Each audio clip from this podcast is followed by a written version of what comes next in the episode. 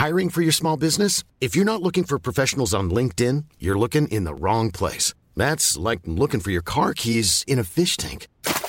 LinkedIn helps you hire professionals you can't find anywhere else, even those who aren't actively searching for a new job but might be open to the perfect role. In a given month, over 70% of LinkedIn users don't even visit other leading job sites. So start looking in the right place. With LinkedIn, you can hire professionals like a professional. Post your free job on linkedin.com slash people today.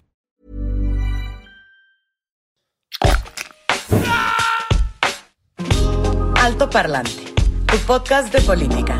Te decimos las cosas como son. Al micrófono Pablo Marín y Arturo Aramburu. Comenzamos. Bienvenida, bienvenido a un capítulo más de Alto Parlante, tu podcast favorito de política. El día de hoy estamos a un mesecito de la mes- elección. Un mes exactamente de la elección del 6 de junio próximo, que Un- todos ya vimos en, en anuncios y en Ya, espectaculares. no, no te puede, no puede pasar desapercibida porque están las ciudades tapizadas. Mi nombre es Pablo Marín, me acompaña Arturo Aramburu en este capítulo que, a ver, sie- siempre venimos nosotros de negro, ¿no? Pero la verdad es que hoy Es un es, es un episodio en el que creo que hay que estar de luto muy duro. O sea, lo que acaba de pasar hace unos días, eh, debido Sí. a negligencia, debido a falta de, de atención, Sí, sí, honestamente creo que es uno de los, de, de los temas de los que inevitablemente tenemos que, que hablar. No son noticias felices, por supuesto que no, y a- se arrojan muchos responsables. Eh, seguramente lo vieron, de lunes a martes, bueno, más bien el lunes en la noche, casi al, al- al finalizar el día, eh, la, la línea 12 del metro de la Ciudad de México colapsó. Y sé que muchas veces ese tipo de notas si no vives en la Ciudad de México, no dimensionas el Exacto. tamaño de lo que está sucediendo. sí. Se reportaron más de 23 personas fallecidas Hasta ahora. hasta ahora, más de 50 lesionados hospitalizados. Hubo momentos en los que había personas desaparecidas, Claro. en los que había muchísimo desconcierto, había interrupción en la comunicación entre muchas personas que no sabían qué estaba pasando. Y el problema es que no fue un accidente. Justo, y, y quiero explicarle un poco a las personas que quizá no han visto el video. Es un video la que honestamente a mí me parece muy fuerte, porque, pues sabes que el, el metro para muchos es subterráneo, ¿no? El metro en la Ciudad de México tiene líneas que van por debajo, hay algunas que de repente salen porque era más lógico que, que pasara por la parte de arriba, y entonces se hacen como estas conexiones que son como una especie de puentes, por decirlo de una manera Claro. rústica, espero que no haya especialistas en, en transportes que me quieran aquí matar por lo que estoy diciendo, pero suponte que hay unas especies de estructuras de concreto por las que el metro iba por la parte de arriba. Y este metro pues a veces pasa por encima de calles, calles que traen coches, camiones, transitan personas y en un momento, mientras estaba pasando una de las líneas, Exactamente. la línea de 12, vagones. la línea 12 con un convoy de vagones y por supuesto que personas que en un lunes después de trabajar, después de salir, después de Ese lo que fuera, tema. regresaban a su casa a descansar con su familia y colapsa. Colapsa de una manera en la que Brutal. las personas que estaban arriba, por supuesto que terminan heridas y o muertas. Y las personas que estaban abajo, evidentemente aplastadas.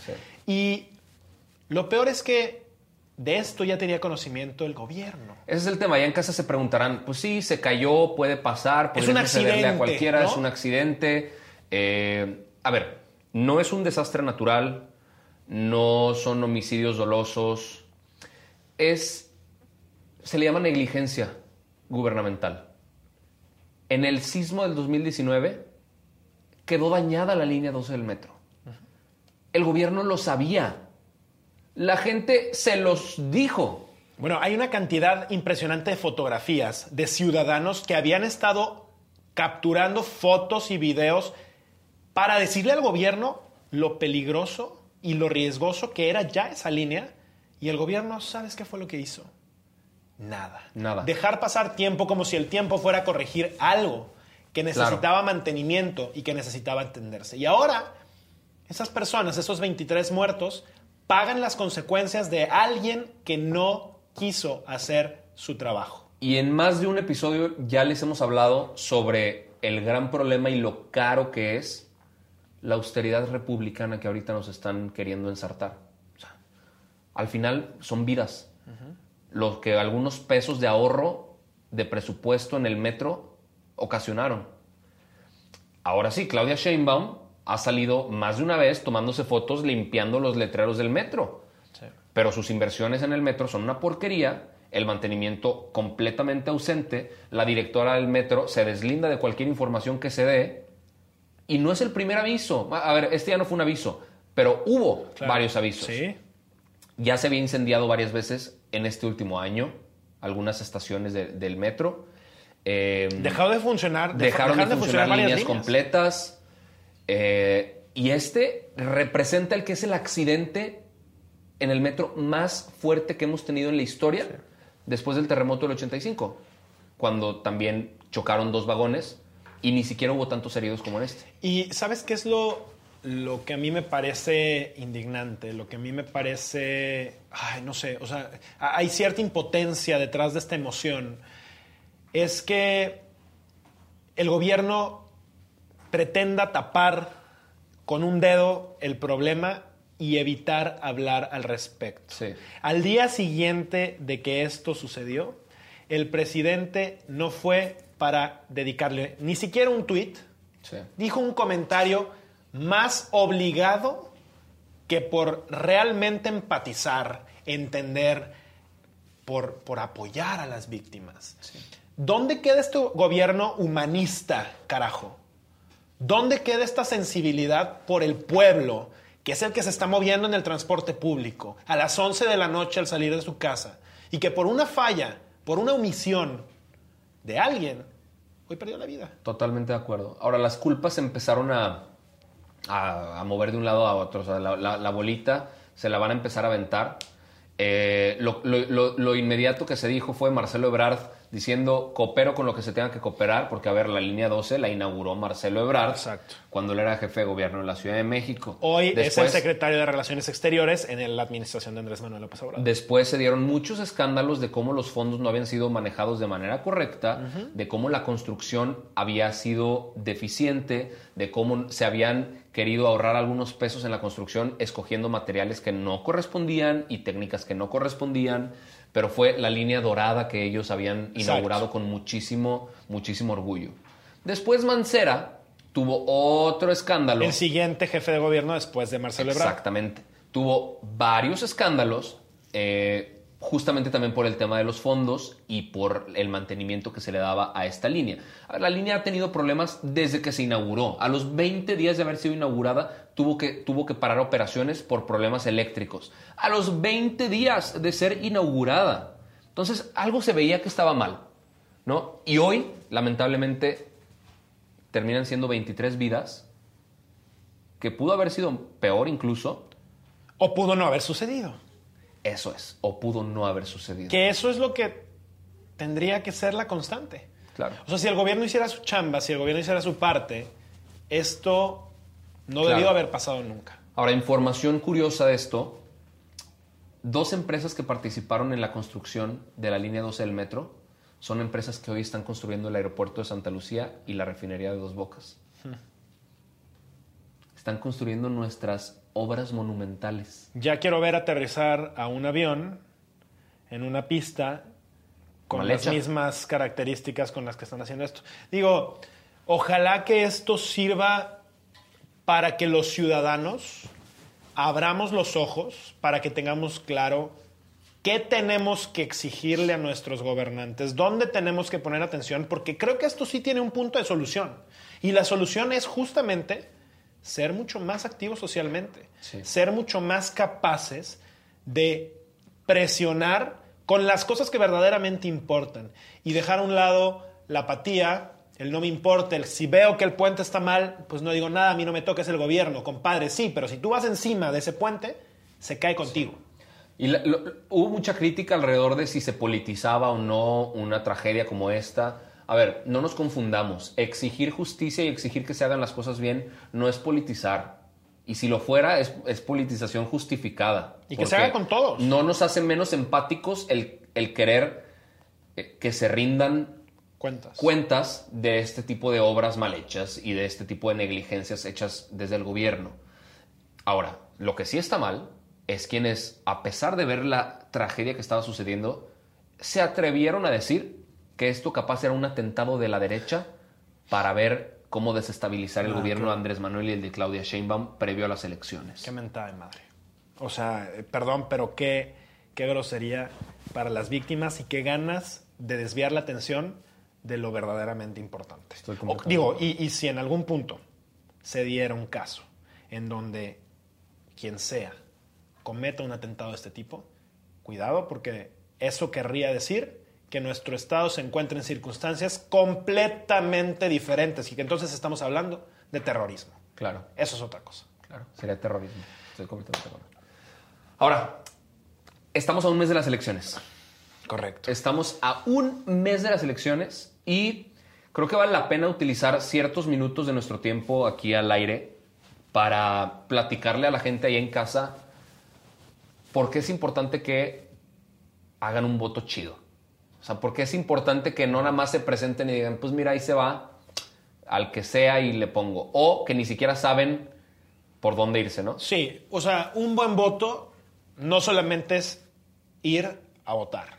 Un buen voto implica, un voto chido, como diría Arturo, implica saber por quién estás votando y cómo lo estás haciendo, para después darle seguimiento a ese político y saber si efectivamente lo que te prometió, lo que te vendió, lo está cumpliendo. Si es tu primera vez votando, ¿qué va a pasar? Te vas a presentar el 6 de junio a la casilla donde te toque votar. Eh, o sea, tienes que saber dónde te toca votar. Eh, vas a la casilla donde está instalado todo un, eh, pues una infraestructura para que haya carpitas, haya observadores electorales, estén las urnas para depositar tu voto y demás. Obviamente ya lo sabemos, creo que no, no, pero no está de más repetirlo. Tu voto es completamente secreto. Nadie tiene por qué saber por quién estás votando, menos ahí en la casilla. De hecho, ayer platicábamos de eso, cómo proteger el voto Sí. y que no te digan por quién votar ni, Exacto. ni esta- que te amedrenten. Esta parte es muy importante. Nadie puede condicionar tu voto. Hay muchas formas en las que pues, los partidos políticos son brillantes. Los partidos políticos saben, son brillantemente estúpidos, pero saben perfectamente cómo darle la vuelta a la ley que ellos mismos crean para Sí. salirse con la suya. Sí. Una de las técnicas, y, digo, está interesante mencionarlo de manera rápida solamente para que estés De los delitos muy al pendiente. Pues podría ser interesante, solamente para Sí. mencionarlo. Una de las formas que hacen.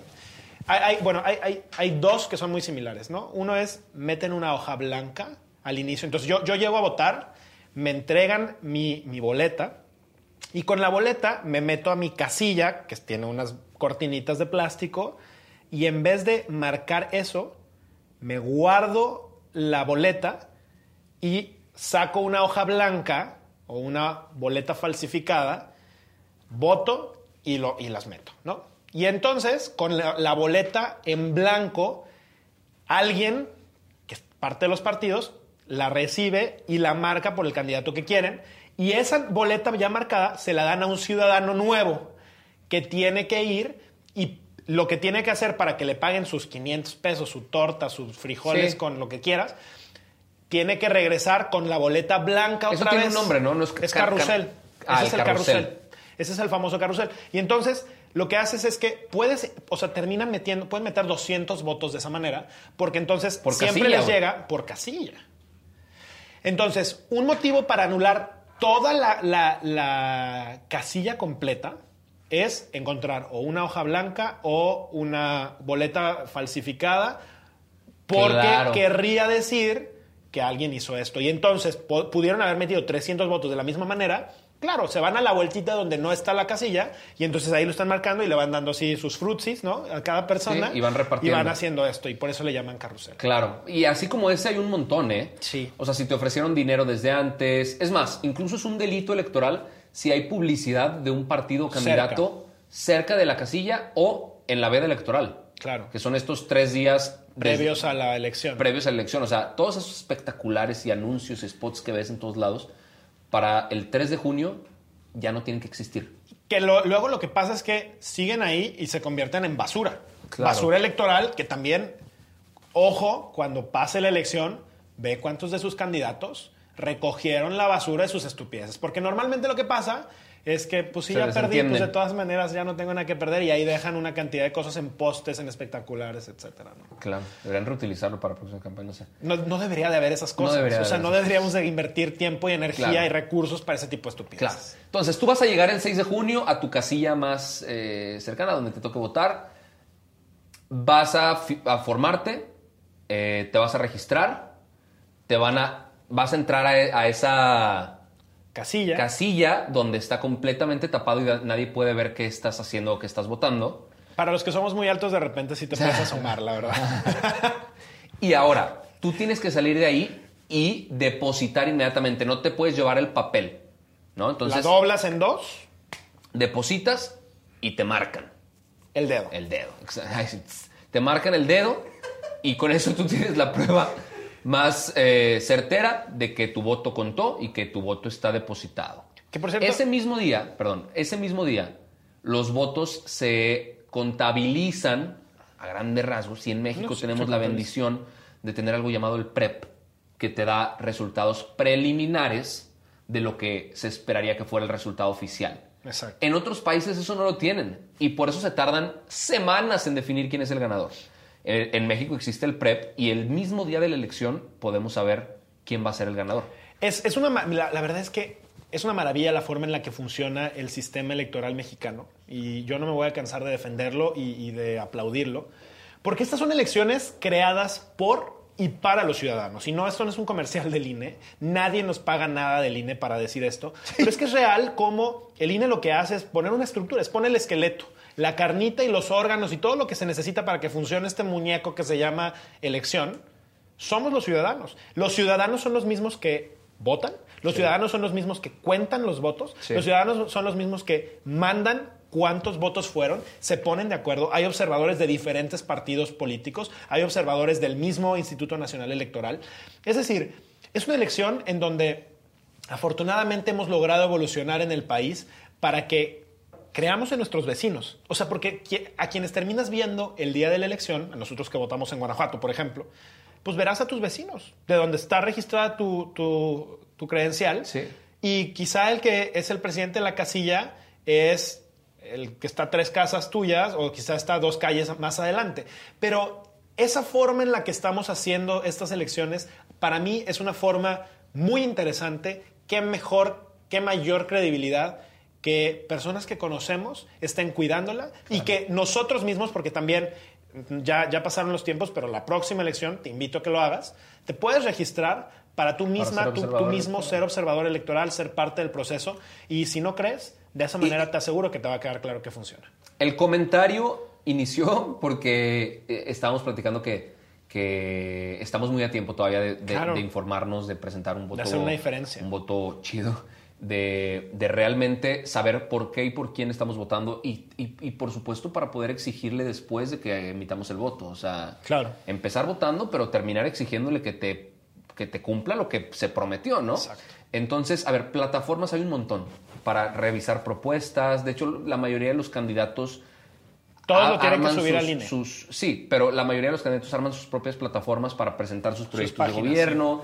que a mí me parece muy, muy bueno, siempre y cuando los cumplan y siempre y cuando ellos hayan incidido en su plan de gobierno. y siempre y si cuando no- haya ciudadanos que le den seguimiento a eso. Justamente. Porque Siempre y si el haya ciudadano no hace su parte, Exacto. pues el político hace lo que quiere. Exacto. Entonces, a ver, lejos de ver quién es el que presenta una imagen más convincente en redes sociales, lejos de ver ¿Quién habla más bonito? quién habla más bonito, ¿Quién tiene más quién dice seguidores? que ganó el debate o no. Vámonos al, al sustento, vámonos a las propuestas, vámonos a, a ver, a que sean cosas que nosotros queremos vivir dentro de nuestros próximos 10, 15 años. Porque a pesar de que estos cuates tienen solo tres años o seis años en el cargo, definen muchísimo de lo que va a pasar en los próximos 20, 25 años y depende muchísimo de, de una administración lo que pueda repercutir en otras. Entonces, si tú crees que, tiene, que tienes que vivir de cierta forma cuando tengas hijos, Claro. vota bien. Si tú crees que te gustaría que algo fuera diferente en tu ciudad porque tus hijos o tú, tu familia, tus papás se merecen algo mejor, vota bien. Y dile a tus amigos que lo hagan igual. Sí.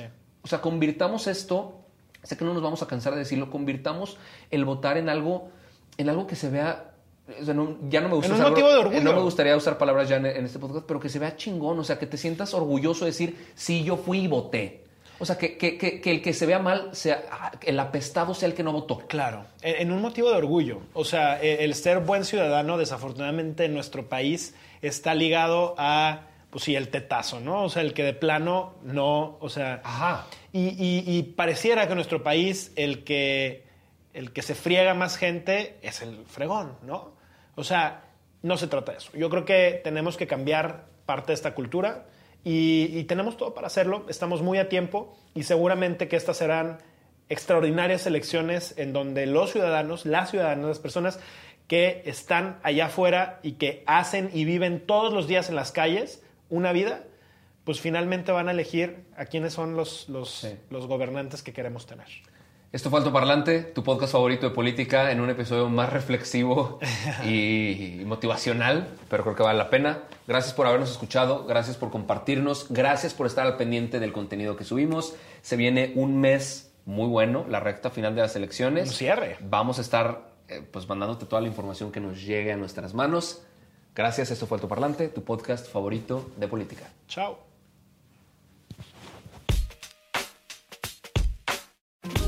Esto es todo por hoy, pero sin llorar. Estaremos de vuelta cada lunes y jueves en todas las plataformas.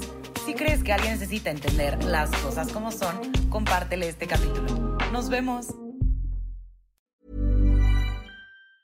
Hey, it's Danny Pellegrino from Everything Iconic. Ready to upgrade your style game without blowing your budget? Check out Quince. They've got all the good stuff shirts and polos, activewear, and fine leather goods, all at 50 to 80% less than other high end brands. And the best part? They're all about safe, ethical, and responsible manufacturing. Get that luxury vibe without the luxury price tag. Hit up quince.com slash upgrade for free shipping and 365 day returns on your next order. That's quince.com slash upgrade.